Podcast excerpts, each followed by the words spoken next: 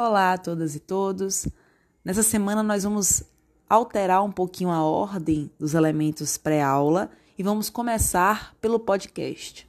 Eu vou utilizar esse podcast para que a gente fale rapidamente sobre o crime de lesão corporal leve. Eu comentei com vocês na nossa aula ao vivo que o crime de lesões corporais possui várias modalidades.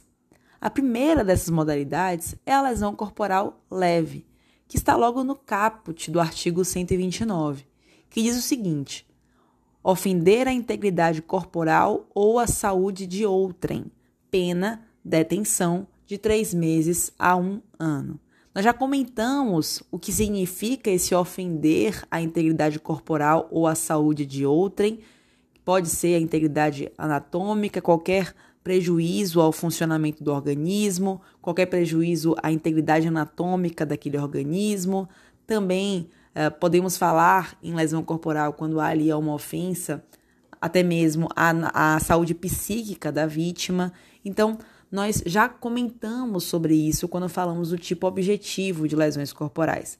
Assim como também já comentamos alguns outros aspectos relativos à lesão corporal leve. Lembrem que eu comentei, por exemplo, que a lesão corporal leve tem como ação penal, como regra, a ação penal pública condicionada à representação do ofendido, salvo nos casos em que há ali violência doméstica e familiar contra a mulher. Nesse caso, então a ação penal, mesmo sendo lesão corporal leve, será pública incondicionada. Também falamos sobre o fato de lesão corporal leve ser um crime de menor potencial ofensivo, porque vejam a pena de detenção de três meses a um ano e pela Lei 9.099 de 95, aqueles crimes cuja pena máxima não supera dois anos são crimes de menor potencial ofensivo e, portanto, são de competência do juizado especial criminal.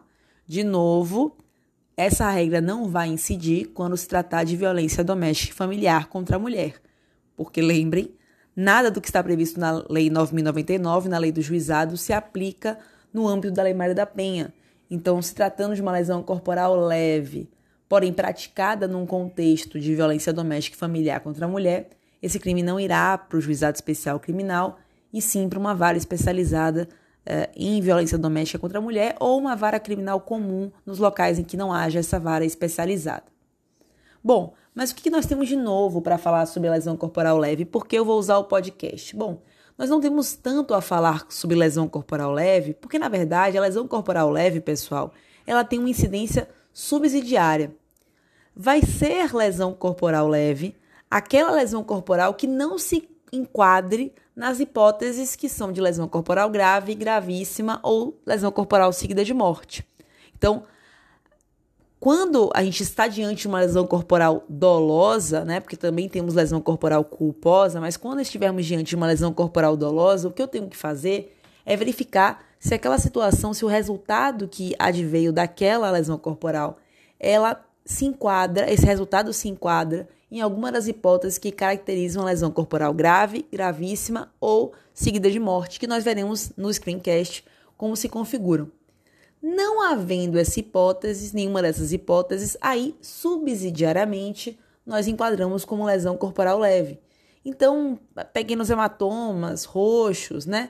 Ah, vocês vão ver que situações caracterizam a lesão corporal grave, gravíssima ou seguida de morte podem, por exclusão, entender quais vão caracterizar a lesão corporal leve.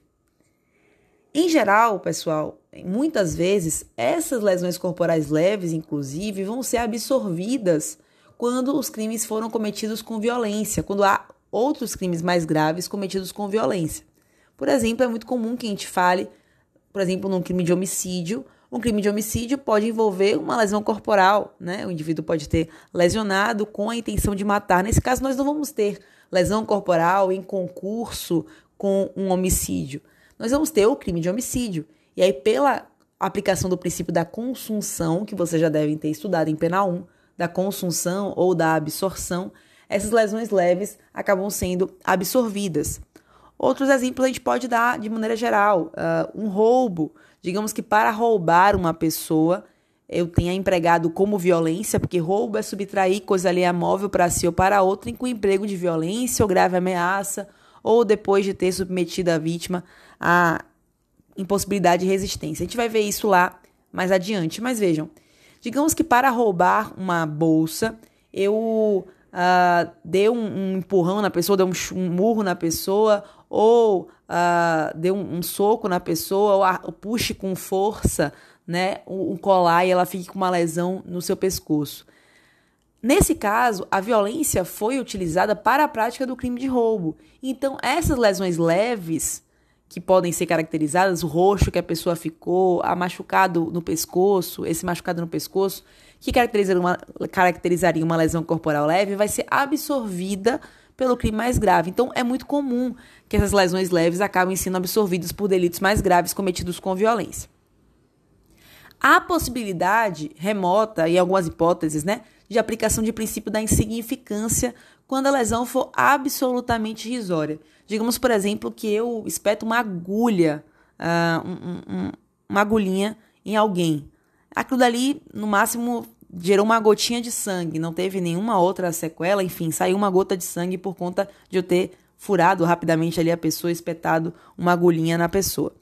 Aquilo dali, embora caracteriza uma lesão corporal, pode ser é, aplicado o princípio da insignificância de modo a afastar a tipicidade dessa conduta. Então, se admite, em alguns casos, a aplicação do princípio da insignificância em crime de lesão corporal leve, quando ela for absolutamente irrisória, salvo na hipótese de violência doméstica e familiar contra a mulher. Mais uma vez, a gente excepciona a questão da violência doméstica e familiar contra a mulher. Está na súmula 589 do STJ, que vai dizer expressamente que não vai se aplicar esse princípio da insignificância quando se tratar ali de lesão corporal praticada num contexto de violência doméstica e familiar contra a mulher. Tudo bem?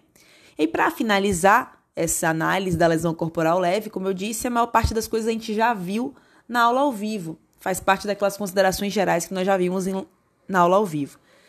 Eu só estava aqui complementando no nosso podcast. Vale falar rapidamente das vias de fato. Vias de fato é uma contravenção penal.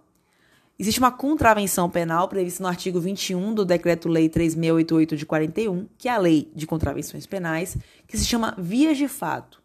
Vias de fato é uma ameaça à integridade física através da prática de atos de ataque ou violência contra a pessoa, desde que não resulte lesões corporais. Então, são atos agressivos de provocação praticados contra alguém, mas que não deixam marcas nem deixam nenhum tipo de sequela no corpo da vítima. Por exemplo, eu empurro uma pessoa, né? Eu, eu chego a empurrar uma pessoa, eu pratico contra ela algum tipo de ato agressivo, mas que não deixou nenhum tipo de marca, não deixou nenhum tipo de sequela. Isso poderia caracterizar o crime de, perdão, a contravenção penal de vias de fato não caracterizaria, não caracterizaria lesão corporal leve, que vai exigir ali né, a ocorrência de, uma, de um resultado naturalístico, tanto que a gente faz um exame de corpo delito, mas em outras situações em que há um ato agressivo de provocação, porém não deixa nenhum tipo de marca, não deixa nenhum tipo de sequela, como a doutrina costuma exemplificar com um empurrão que seja dado à vítima, essas condutas não vão caracterizar lesão corporal leve, não terão essa força, mas podem caracterizar uma contravenção penal, que é a contravenção penal de vias de fato, prevista na Lei de Contravenções Penais. Tudo bem? A gente encerra por aqui o podcast. Eu peço que vocês sigam para o screencast para a gente continuar verificando as demais modalidades de lesão corporal. Até lá!